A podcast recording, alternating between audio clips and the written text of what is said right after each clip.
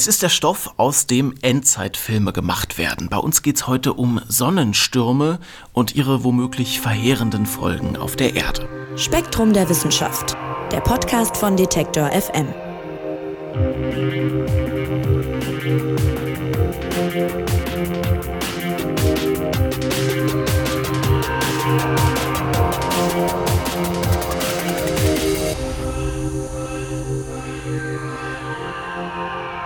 Sonnenstürme haben eine unvorstellbare Energie, die hier sogar auf der Erde ankommt und ein besonders schlimmes Exemplar könnte zur richtigen Katastrophe werden und Sonnenstürme kommen sogar häufiger vor, als das lange vermutet wurde. Das zeigt zumindest aktuelle Forschung, um die es im neuen Spektrum-Magazin geht. Aber was sind Sonnenstürme überhaupt und wie groß ist die Gefahr wirklich, die von ihnen ausgeht?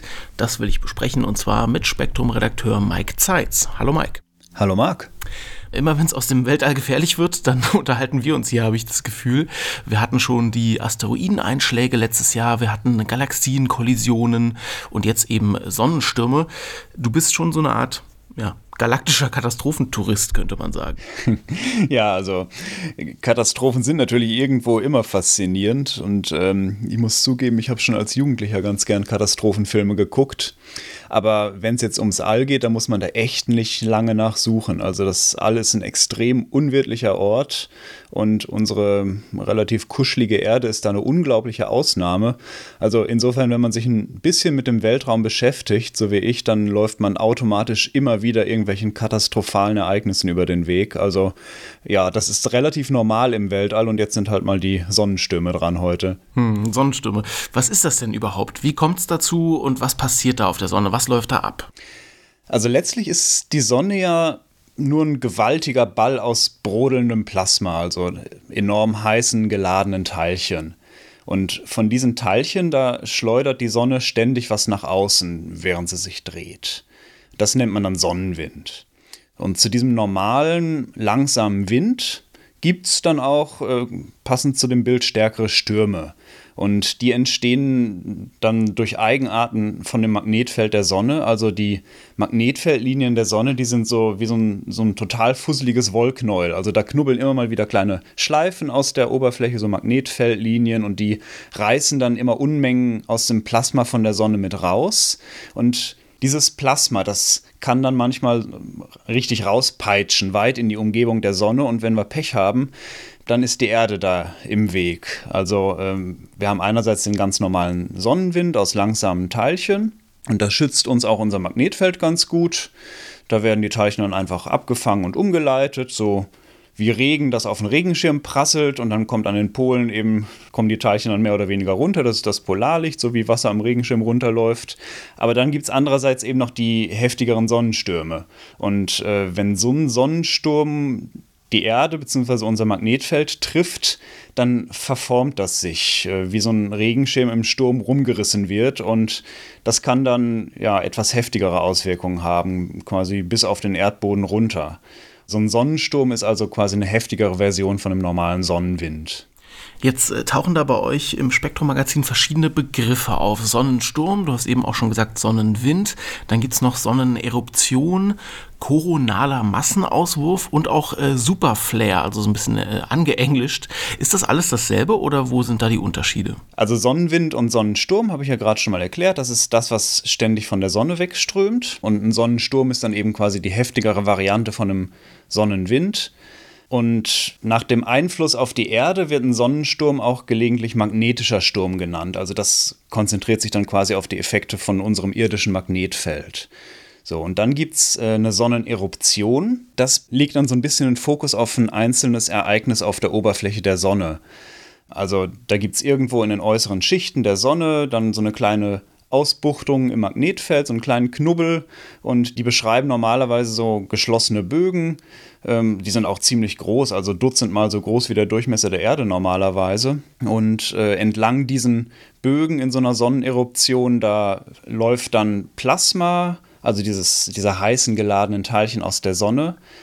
Und diese Bögen reißen manchmal richtig auf und äh, schießen dann große Fontänen von diesem Plasma in die Umgebung. Also das ist das ist eine Sonneneruption, beziehungsweise dieses Rausschießen ist dann ein koronaler Massenauswurf. Das klingt jetzt hochgestochen, aber da wird einfach nur Masse aus der Corona der Sonne ausgeworfen und die Corona, das ist so die äußerste Atmosphäre der Sonne.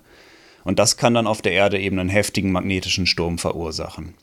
So, und dann hast du noch gesagt, Superflares. Ähm, das ist quasi noch eine heftigere Variante von so einer Sonneneruption. Superflares kennen wir eigentlich so aus direkter Beobachtung nur von anderen Sternen, also Sterne, die viel aktiver sind als unsere Sonne. Superflares, die sind viel, viel stärker als eine normale Sonneneruption. Und man hat auch eigentlich gedacht, unsere Sonne wäre zu ruhig dafür. Aber es könnte tatsächlich sein, dass es auch auf der Sonne Superflares gibt, also ganz heftige Sonneneruptionen.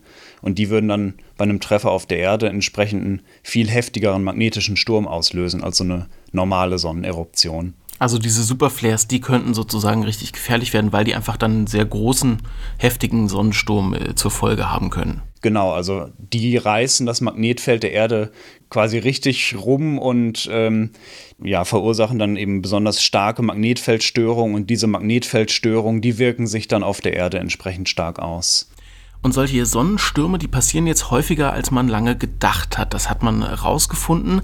Im Spektrum-Magazin geht ja beispielsweise auf ein Ereignis im Jahr 1859 ein. Das sogenannte Carrington-Ereignis wird das genannt, benannt nach dem englischen Astronomen Richard Christopher Carrington. Äh, der hat das nämlich damals ziemlich genau dokumentiert. Und äh, was ist denn da passiert und was können wir daraus über Sonnenstürme lernen? Ja, das Carrington-Ereignis, das war der bisher stärkste dokumentierte magnetische Sturm. Das heißt, damals gab es eine heftige Sonneneruption. Das war ganz genau am 1. September 1859. Und knapp einen Tag später hatte dieses rausgeschleuderte Material dann die Erde erreicht. Also das läuft dann ja von der Sonne weg, das ist eine ordentliche Distanz, läuft auch ziemlich schnell mit so ein paar äh, tausend Kilometern pro Sekunde. Und äh, diese geladenen Teilchen, die sind dann auf das Magnetfeld der Erde getroffen und haben das dann durcheinander gebracht. So, das war einerseits hübsch anzusehen, also da gab es wohl faszinierende Polarlichter, die waren sogar noch in Südeuropa zu sehen oder sogar auch in, in Mexiko. Also da gibt es wundervolle Berichte, das muss echt ein Spektakel gewesen sein. Ähm, andererseits, und das ist dann ein bisschen dramatischer gewesen, gab es damals ja schon ein Telegrafienetz, also elektrische Kabel, die so Stationen überall auf der Erde miteinander verbunden haben. Und die Sache mit Magnetfeldern und Kabeln ist ja, wenn du jetzt mal versuchst, dich an Physikunterricht zurückzuerinnern, ein sich änderndes Magnetfeld, das verursacht in einer Leitung einen Strom. Das nennt man dann Induktion. Das heißt, die Schwankungen im Magnetfeld der Erde, die haben sich auf diese Leitung, diese Telegrafieleitung übertragen und plötzlich sind da starke Ströme durch die Leitungen geflossen. Das hat dann dafür gesorgt, dass es schlimmstenfalls sogar Kurzschlüsse gab. Es gab Funkenflug hier und da, es gab Brände.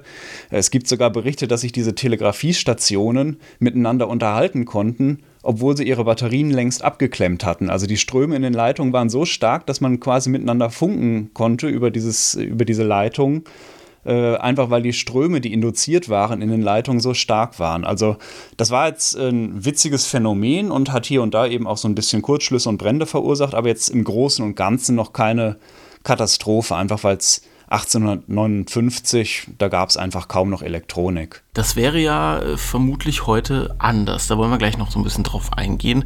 Äh, lass uns vielleicht erstmal noch klären, ich habe gesagt, die Sonnenstürme sind häufiger, als man lange gedacht hat. Das heißt, äh, 1859, dabei ist es sozusagen nicht geblieben in der Menschheitsgeschichte. Hier war noch öfter, hier sind noch öfter Sonnenstürme angekommen.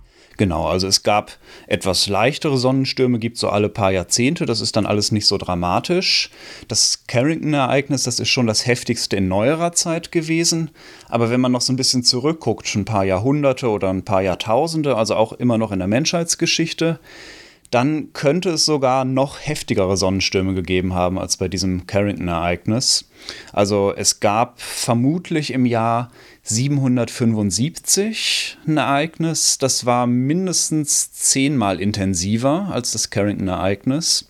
Und ähm, also laut neuerer Forschung gab es vermutlich noch weitere, so grob 7000 vor Christus, ein anderes so grob 5000 vor Christus. Also das waren alles womöglich extrem starke Superflares, von denen man eigentlich dachte, dass es sie nur bei anderen Sternen gibt und nicht bei unserer Sonne. Also es gab schon auch noch in der Menschheitsgeschichte, auch noch in, in jüngerer Vergangenheit, geologisch gesehen auch echt heftige Sonnenstürme, die uns getroffen haben. Damals gab es halt noch keine Elektronik und nichts, was da groß kaputt gehen konnte auf der Erde. Jetzt wirfst du hier mit Zahlen um dich, die ja schon äh, verwirrend sind. Also 10.000 vor Christus, 5.000 vor Christus. Äh, woher weiß man denn, dass damals es einen Sonnensturm gab? Also wie, wie kann die Forschung das heute noch nachweisen? Ja, das ist äh, eine interessante Frage, weil das ist echt eine total spannende Detektivarbeit, die da im Einzelnen geleistet wird. Also man braucht dafür irgendwie natürliche Datenschreiber. Das sind dann zum Beispiel Baumstämme. Und wir wissen ja, in so einem Baumstamm wird ja jedes Jahr neuer Kohlenstoff in so hellen und dunklen Schichten eingelagert, also die Jahresringe. Und da kann man so einen Baumstamm nehmen im Querschnitt und kann da Ring für Ring zurückzählen. Und wenn man verschiedene alte Baumstämme miteinander abgleicht, also Baumstämme, die irgendwo im, im Moor mal rumlagen, die nicht verrottet sind, dann kann man da auch diese ganzen Jahresringe quasi aneinanderlegen und auch gern mal 10.000 Jahre in der Weltgeschichte zurückgehen und dann kann man da Jahresring für Jahresring sich angucken, wie war die Zusammensetzung der Atmosphäre beispielsweise, weil die Bäume nehmen natürlich, während sie CO2 atmen, auch Kohlenstoff aus der Atmosphäre auf und lagern das in den Baumringen ein. Und ähm, wenn jetzt äh, so ein Sonnensturm die Erde trifft, dann bombardieren ja diese energiereichen Teilchen aus dem Sonnensturm die Moleküle in der Luft. Und so kann dann aus so einem Molekül in der Luft ein radioaktives Kohlenstoffmolekül entstehen, mehr als normalerweise entstehen. Und genau so einen Überschuss, den kann man dann in den Jahresringen nachweisen und genau einem Jahr zurechnen. So, das war jetzt nur das Beispiel von Baumstämmen. Das kann man auch ganz ähnlich beispielsweise mit Eisbohrkernen machen. Also da lagert sich auch jedes Jahr mit dem fallenden Schnee, der dann immer mehr komprimiert wird, wirklich so Schicht für Schicht ab. Und wenn man dann irgendwo in der Arktis oder Antarktis in so eine dicke Eisschicht bohrt, und wenn man die analysiert, dann kann man auch also halbwegs genau, nicht ganz so genau wie bei Baumstämmen, aber halbwegs genau sagen, so diese speziellen Atome, die ich da jetzt in dieser Schicht gefunden habe, die kommen aus diesem und jenem Zeitraum. Und äh, ja, also wie ich schon erzähle, hörst du, das ist eine unglaubliche Menge Arbeit. Aus einem alten Stück Holz, aus irgendeinem Moor musst du Jahresring für Jahresring ausstanzen oder aus so einem Eisbohrkern musste da zentimeterweise die Scheiben abschneiden und dann auch eben stückchenweise analysieren. Deswegen gibt es da noch sehr, sehr lückenhafte Daten eigentlich.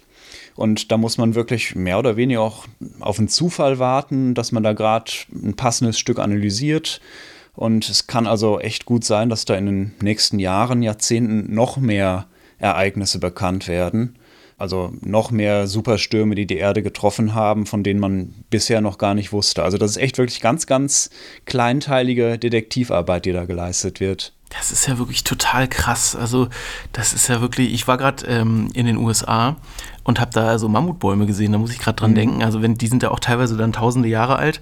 Ja. Ähm, wenn ich die jetzt sozusagen fällen würde, würde ich natürlich nicht machen, aber dann könnte ich wirklich sozusagen diese Jahresringe durchgehen mit der richtigen Technik und könnte dann sagen, hier an dem Jahresring erkenne ich eben durch das sozusagen radioaktive Material, was du gerade gesagt hast, da war ein Sonnensturm. Oder da ist der auf der Erde angekommen. Der war ja dann nochmal ein gutes Stück vorher wahrscheinlich auf der Sonne, ne? Ja, das war dann aber nur immer meistens, ist das so ein Tag, wo die Teilchen von der Sonne bis hierher laufen. Also das kann man dann so fein nicht auflösen. Aber ja, genau. Also das ist genau so. Da gibt es auch Bilder im Internet, habe ich auch schon gesehen, von so ganz alten Mammutbäumen aus den USA, die mal gefällt wurden und wo man dann so eine Baumscheibe genommen hat und die aufgestellt hat. Und da kann man dann auch wirklich so, ja, der Unabhängigkeitserklärung oder Christoph Kolumbus kommt an. Also da, da gibt es dann so richtige Marker mit Stecknadeln drin für die Touristen, die sich das dann angucken können. Und das ist, äh, das sind ja wirklich Jahrhunderte und teilweise geht das bis zu tausend Jahren zurück in so alten Bäumen, was man da wirklich ablesen kann. Und da kannst du echt sagen, dieses Jahr war, war das, das und das Ereignis und dann kannst du dir die Jahresringe angucken, das rauskratzen quasi, das Material und dann in Massenspektrometern und Co., was die moderne Wissenschaft halt alles so hat, ganz genau analysieren. Also das ist äh, total spannend, aber natürlich eine totale Fisselarbeit, bis du das alles rausgekriegt hast. Ja, Wahnsinn. Wenn wir jetzt nochmal an das äh, Carrington-Ereignis denken, über das wir gerade gesprochen haben, ne? 1859, also das war vor gut 150 Jahren. Und du hast es gerade schon so ein bisschen angedeutet, seitdem ist ja einiges passiert. Damals sind irgendwelche Telegrafenleitungen ausgefallen, aber die Welt war ja noch lange nicht so technisiert wie heute und vor allem nicht so abhängig von Technik und Elektronik wie heute. Entsprechend hätte jetzt so ein heftiger Sonnensturm wie damals wahrscheinlich heute deutlich schlimmere Konsequenzen, ne? Ja, äh, absolut, klar. Also je nachdem, wie stark so ein Sonnensturm wäre, da reicht so das Spektrum der möglichen Folgen von, naja, es war jetzt halt nicht so angenehm, äh, bis zu richtig Katastrophenfilmqualität. Also äh, es kann sein, dass hier und da mal so ein paar Transformatoren kaputt gehen oder hier und da mal eine Leitung kaputt geht, aber es kann wirklich sein, dass richtig viel von unserer Technik kaputt geht. Also einerseits sind wir natürlich so, wir als Menschen, wir als Lebewesen durch unsere Atmosphäre und auch durch unser Magnetfeld relativ gut geschützt. Das heißt, jetzt so ein Sonnensturm oder so eine Superflare würde die Erdoberfläche jetzt nicht so brutzeln und, äh, und alles Leben auslöschen, wie man es vielleicht in, in Katastrophenfilmen mal sieht. Aber für die moderne Technik, da wäre das echt ein, ein riesiges Problem. Also zuerst, wenn du dir mal vorstellst, wie so ein Sonnensturm auf die Erde zurauscht, zuerst sind da natürlich jetzt die Satelliten im Weg. Die kreisen außerhalb der Atmosphäre und die sind zwar noch innerhalb des Erdmagnetfelds, aber von dem jetzt auch nicht so gut abgeschirmt wie wir hier unten auf der Erde. Und da kommt dann die energiereiche Strahlung teilweise direkt an und prasselt auf die Satelliten ein. Und die sind zwar eigentlich schon ganz gut gegen so Strahlung abgehärtet, aber da kann es natürlich leicht mal sein, dass so ein Satellit oder auch sehr viele Satelliten auf einmal kaputt gehen. Hm, und man weiß, wie abhängig wir davon sind. Ja, ja, total. Also fällt GPS aus, wir haben dann plötzlich kein Fernsehprogramm mehr. Äh, also es läuft ja auch sehr viel Funkkommunikation über Satelliten inzwischen. Keine Erdbeobachtung, wir wüssten nicht mehr, wie das Wetter wird. Also es ist, äh, es wäre dann plötzlich so, ja, wie vor 100 Jahren, dass du, dass du nicht mehr weiter als, äh, als zum Horizont gucken kannst, plötzlich, wenn die Satelliten ausfallen. Also das wäre schon mal schlimm genug. Und dann haben wir natürlich hier auf der Erde auch jede Menge Kabel. Also diese magnetische Induktion, die ich am Anfang schon mal erwähnt hat, die wirkt sich besonders schlimm aus, wenn du lange Kabel hast. Und du hast natürlich vor allem fürs Internet sehr lange Kabel, die so von Kontinent zu Kontinent gehen, also transatlantische Kabel oder durch den Pazifik. Also du hast ja ganz viele tausende Kilometer lange Kabel fürs Internet. Und wenn da auf der einen Seite ein anderes Magnetfeld ist als auf der anderen, dann werden da starke Ströme induziert und die können so kleine Signalrepeater, die da in den Kabeln eingelassen sind, wirklich durchbrutzeln. So, und dann hast du plötzlich kein Internet mehr. Dann weißt du nicht mehr, was in den USA gerade passiert oder was 500 Kilometer entfernt passiert. Wir haben Überlandleitungen, in denen werden dann auch Ströme induziert. Da kann dir dann auch mal eine Trafostation hier und da abrauchen. Also mit so ein bisschen Pech, da sitzen wir je nachdem, wie stark so ein Sonnensturm ist, sitzen wir so ein paar Tage ohne Strom im Dunkeln, sitzen ein paar Wochen oder sogar Monate ohne Internet rum. Das wäre schon alles ziemlich katastrophal. Es könnte sogar sein, dass uns Daten verloren gehen, je nachdem, wie gut die Datencenter abgesichert sind. Äh, haben wir plötzlich keine Aufzeichnungen mehr, keine Gesundheitsdaten. Ähm, also es kann uns schon echt mal so eben 100 Jahre zurück äh, versetzen und es wäre erstmal ziemliches Chaos überall auf der Welt gleichzeitig. Und dann sammelt man halt so ein bisschen die Scherben auf und, und schließt hier und da das Nötigste wieder neu an. Und das ist ja jetzt gerade, was du noch beschreibst, noch äh, sozusagen einer der, der leichteren Ausgänge von, von so einem Sturm. Ne? Ich, also ich habe jetzt mal, ja. hab mal vor der Aufzeichnung so ein bisschen rumgegoogelt, was es so an Katastrophenfilmen gibt mit Sonnenstürmen. Da gibt es ja wirklich einige, die heißen dann, was weiß ich, Total Blackout, das ist so ein bisschen gerade das, was du beschrieben hast. Mm, aber auch End of the World oder Exploding Sun heißen die dann. Und äh, man kann sich schon vorstellen, was da passiert. Ist das denn realistisch? Das kann ich mir schon vorstellen, wie es da in den Katastrophenfilmen aussieht. Ich kenne die leider nicht, da habe ich wohl seit meiner Jugendzeit noch ein bisschen was nachzuholen.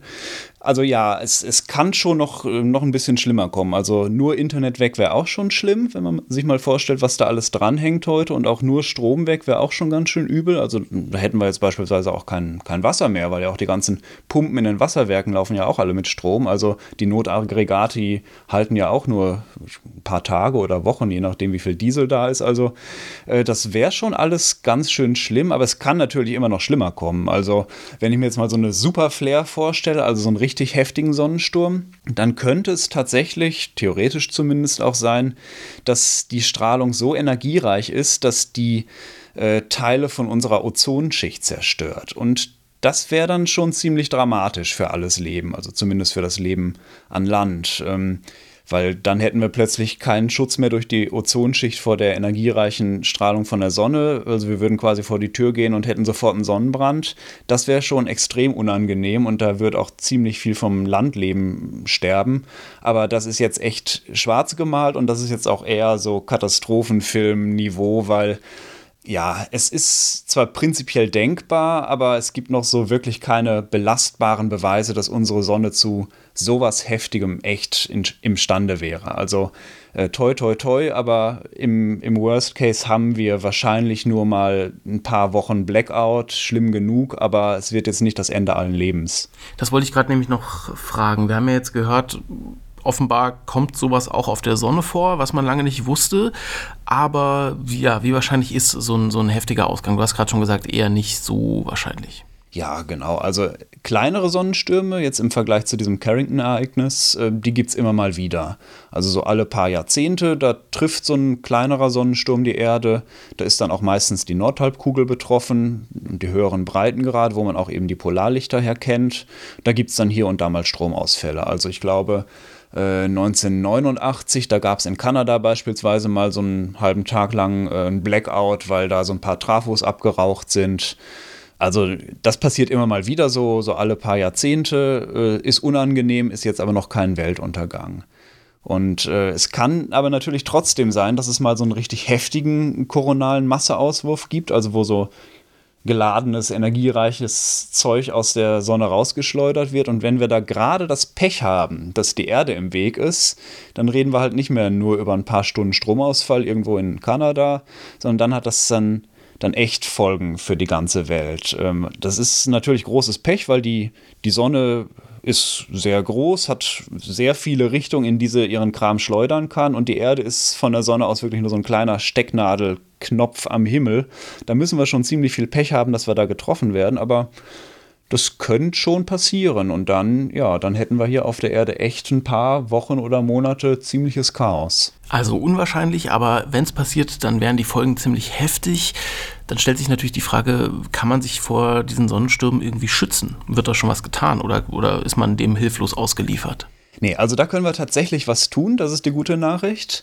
Also da gibt es ähm, so Zauberworte wie äh, Widerstandsfähigkeit, Redundanz, Dezentralisierung. Also das sind so Begriffe, die hört man ja eigentlich auch immer wieder, wenn es um die Folgen der Klimakrise zum Beispiel geht oder auch um Kriege oder Terroranschläge. Also letztlich ist es immer wieder das gleiche Rezept, wie wir widerstandsfähig gegen sowas werden. Das ist, wir müssen unsere Infrastrukturen so bauen, dass wenn an einer Stelle mal was kaputt geht, dass dann nicht das ganze Netzwerk zusammenbricht. Also wenn irgendwo ein Kabel kaputt geht oder ein Transformator oder auch hier mal ein Internetknoten oder ein Server, dass da immer nebenan irgendwas ist, was das abfangen kann. Dass wir quasi Reserven schaffen und dass wir auch Kapazitäten haben, schnell sowas zu reparieren. Das ist durchaus möglich, das können wir jetzt heute auch schon machen und das passiert auch zum Glück, auch ein bisschen betrieben durch die Klimakrise und durch andere Ereignisse. Also das sind so die einen Zauberworte. Dann gibt es noch Überwachungen, die wir machen können. Also wir können uns die Sonne angucken, nicht nur von der Erde aus, sondern es gibt auch Satelliten, die im Sonnenumfeld sind und auch aus anderen Perspektiven auf die Sonne gucken können. Und die beobachten die Sonne oder auch Messstationen, die das Erdmagnetfeld vermessen. Und das kann uns alles so knapp einen Tag Vorwarnzeit geben. Besser können wir es nicht vorhersagen, leider, aber ein Tag reicht schon mal, um äh, ja, auf der Erde kritische Systeme abzuschalten, Server vom Netz zu nehmen. Am Ende ist es das gleiche Rezept wie bei allen Katastrophenfilmen. Also wir müssen einfach immer wachsam bleiben, wir müssen Notfallpläne in der Schublade haben, wir müssen alles redundant bauen und äh, möglichst robust und äh, eine, eine schöne, robuste Infrastruktur haben, die mal solche Schwankungen oder auch solche Ereignisse abfangen kann. Und dann kommt auch im schlimmsten Fall zumindest die, die Menschheit, die Zivilisation so mehr oder weniger mit einem blauen Auge davon. Also das ist die gute Nachricht. Wir können was tun und je mehr wir investieren in solche Vorbereitungen, desto besser. Äh, wir wissen nicht, wie schlimm es wird, wenn so ein Ereignis kommt. aber wir müssen jetzt auch nicht in Panik verfallen. Sonnenstürme kommen vermutlich häufiger vor, als wir das lange gedacht haben und können eine echte Gefahr für die Erde darstellen. Spektrum-Redakteur Mike Zeitz hat es uns erklärt und Mike, ich sag vielen, vielen Dank dir, dass du uns mal wieder mitgenommen hast in, in einen Katastrophenfilm. Sehr gern, bis zur nächsten Katastrophe. Ja, bis dahin. Und auch euch äh, vielen Dank fürs Zuhören in dieser Woche. Das war's von uns beim Spektrum-Podcast für diesmal. Nächste Woche gibt es dann eine neue Folge und bis dahin sage ich Tschüss, mein Name ist Marc Zimmer. Macht's gut und bleibt gesund. Spektrum der Wissenschaft, der Podcast von Detektor FM.